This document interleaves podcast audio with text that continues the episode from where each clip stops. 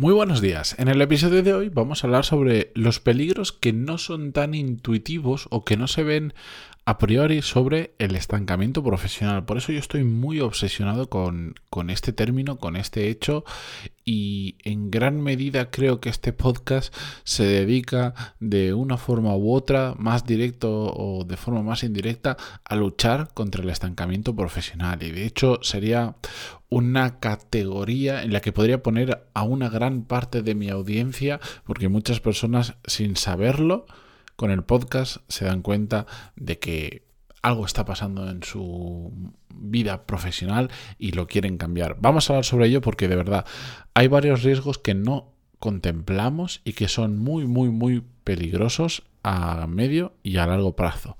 Episodio 1971, pero antes de empezar, música épica, por favor.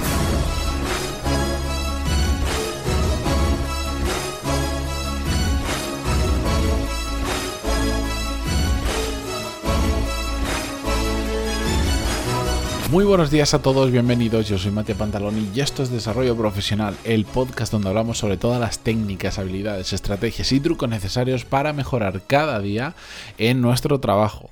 Y bueno, esto no es solo un podcast, sabéis que también hay una newsletter detrás, pantaloni.es, y os podéis apuntar donde hablo sobre más temas de desarrollo profesional. Mañana, martes 21 de junio, recibiréis la siguiente edición y así cada martes de ahora en adelante que me he puesto serio y he decidido que va a ser una parte vital de mi contenido y que toda la semana sin faltar os voy a compartir algo interesante. La de la semana que viene, pues la de mañana ya la tengo preparada y programada para que salga mm, como siempre tipo a las 8 o 9 de la mañana. La de la semana que viene vienen cosas interesantes. Os lo voy a ir contando esta semana, no os preocupéis. Pero bueno, vamos con el tema de hoy. La cuestión es que hace dos semanas, dos semanas y medias, eh, mencioné en un episodio a Andrés. Andrés es un oyente del podcast eh, que lo traje para, para entrevistarlo. Eh, no sé si dura más la entrevista que le hice o la cantidad de veces que lo he en el podcast, pero por un motivo lógico. Porque para mí Andrés, eh, en su momento, cuando conocí su historia, porque fue a lo largo del tiempo, meses, si no más de un año, fue contándome lo que le pasaba, los avances, fuimos conversando sobre su situación, es el ejemplo perfecto que resume eh, la situación de una persona que se da cuenta que está estancada profesionalmente, pero que decide pasar a la acción y que empieza a hacer cosas y cómo a medida que empieza a hacer cosas, su situación se va revertiendo y de hecho cambia completamente, eh, da un giro y empieza a deshacer ese estancamiento laboral y a que le vaya profesionalmente bien. La cuestión es que como le mencioné, Andrés, que, que después de tanto tiempo sigue escuchando el podcast, pues me volvió a escribir otro email y dentro de varias cosas que me mencionaba, me dijo algo que es que me pareció muy interesante y que quiero compartir con vosotros como inicio del podcast. Me dijo algo así, está sacado de contexto porque había más cosas, pero me dijo, creo que has enfatizado mucho el riesgo de estancarse, pero creo que en mi caso es una prueba de que además no reaccionar al estancamiento laboral es un riesgo aún mayor que te puede llevar a ataques de ansiedad, depresiones, a sentirte invadido por el síndrome del impostor, eh, incluso abandonar aquello que en su día eh, fue tu pasión. En cambio, si se quiere, se puede salir del agujero, pero el precio es alto, ya que te va a agotar hasta el límite, aunque se puede. André me hacía esta reflexión y yo sobre eso, tal cual lo estaba leyendo y contestándole, dije, esto lo tengo que tener en el podcast porque se me ocurrió una analogía que creo muy interesante, muy fácil de entender, que nos hace ver rápidamente esto del estancamiento laboral, los riesgos que, que entraña. Y os lo cuento fácilmente. Una cosa, por ejemplo, respecto a nuestra vida personal, una cosa es tener unos kilos de más, tener sobrepeso.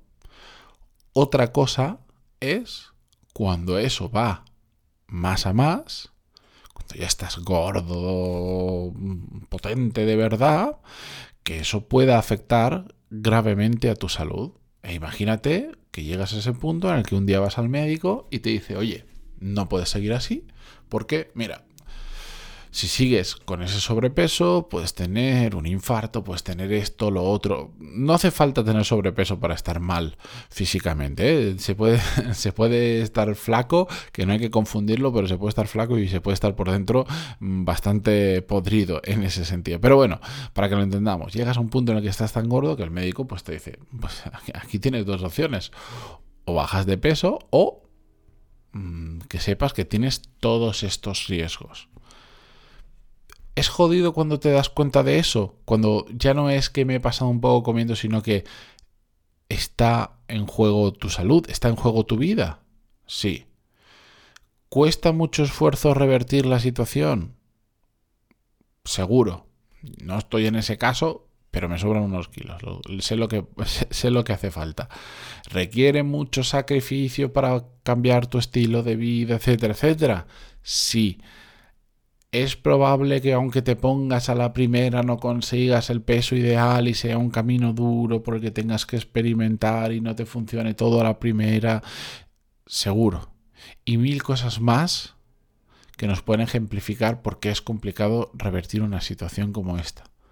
Pero es absolutamente necesario porque si no, como a tanta gente le ha pasado, hay un día en el que te dicen, amigo mío, tienes diabetes del tipo no sé qué es irreversible. Y a partir de ahora vas a tener que estar pinchándote el resto de tu vida a no sé qué. Y además ya no vas a poder comer el resto de tu vida no sé cuánto. Y vas a tener ataques de azúcar y de no sé qué historias. No soy un gran conocedor de la, de la enfermedad, pero me entendéis, ¿no? Y ya es irreversible. O vas a tener un... Tienes, te surgió este problema en el corazón y ya no puedes hacer deporte, ya no sé cuánto, tienes que cuidar esto, lo otro, no sé cuánto. Cuando llegas a ese punto empiezan a surgir cosas que ya son irreversibles. Pues con el estancamiento profesional surge, pasa exactamente lo mismo. Yo tengo 36 años ahora. Si yo me estancara profesionalmente ahora, pues podría tener unos cuantos años. No cambiaría mucho la situación, en ese sentido no, no me generaría ningún daño a mi carrera profesional ahora mismo. Oye, mi trabajo, mi sueldo, mi dinerito, mi tiempo libre, lo que sea. El problema es cuando eso se prolonga y llegas a una edad en la que te pasa factura.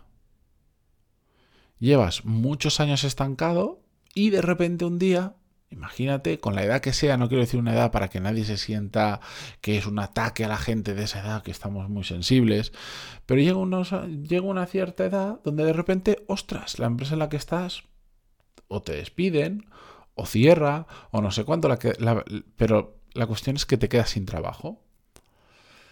Y lo que hasta ahora es estancamiento profesional no era un problema, cuando te quedas sin trabajo y de repente te das cuenta de que no eres atractivo para el mercado, porque tienes ya cierta edad y, aunque sea un error, la gente mira en el, mercado laboral a partir de cierta edad, sabéis que se hace más complicado, aunque sea un error, pero es la realidad.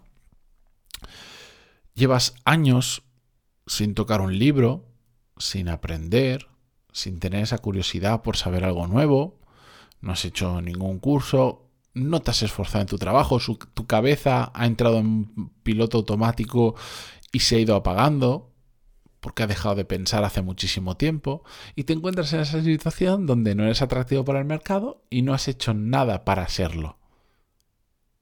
Y entonces es cuando dices, ahí va, ahora no encuentro trabajo.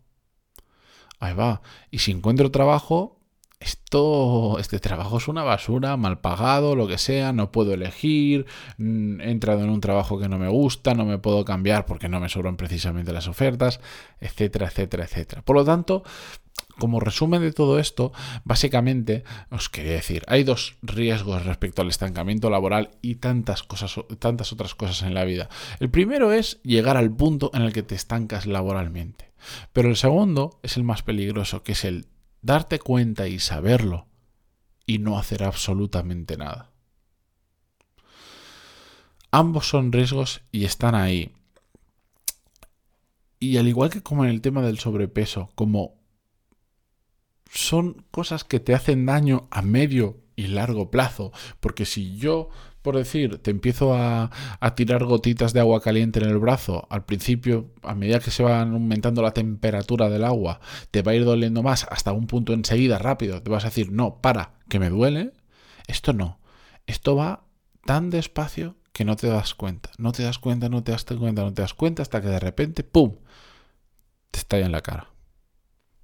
Es un, es un peligro es un peligro porque a veces llegamos a situaciones irreversibles. En el caso de Andrés, no llegó a ese punto para nada. Simplemente pues, se dio cuenta de que estaba estancado y se puso a trabajar en ello. Mm, es duro, es difícil, como él lo decía. Te puede llevar al límite, te puede agotar muchísimo. Pero de verdad, mm, estancarse profesionalmente es mucho más peligroso de lo que nos imaginamos. Y yo creo que todos conocemos personas que han sufrido las consecuencias a largo plazo del estancamiento laboral. Personas que ah, en su momento pues tenían buen trabajo y de repente les cambia la vida y ya no hay trabajo para ellos. Y ya nadie les quiere o lo que consiguen es auténticas migajas de lo que existe por ahí. Así que nada, simplemente quería compartir esta reflexión con vosotros hoy lunes para empezar la semana. Ojalá, ojalá este episodio o cualquiera de los que hay, mm, a alguien que esté al otro lado y, no se haya dado cuenta de que está estancado profesionalmente, esto cale y le cambie el chip y, y quiera revertir la situación. Ojalá porque entonces pues habré aportado mi granito de arena a esta sociedad, ojalá. Pero bueno, mientras tanto, yo seguiré emperrado en estos temas, hablándolo con, desde mil perspectivas diferentes, porque me parece realmente relevante. Así que nada, mañana continuamos con un nuevo episodio como siempre y si recordad si estáis en Spotify y escucháis este podcast y os gusta y si lo hacéis desde el móvil, entráis al podcast y podéis valorarlo Em, y dejar cinco estrellas, que se agradecen. Ya llevamos casi 700, que son muchas y a la vez pocas para la cantidad de gente que escucha el podcast, pero los italianos dicen piano piano si va lontano. Hasta mañana.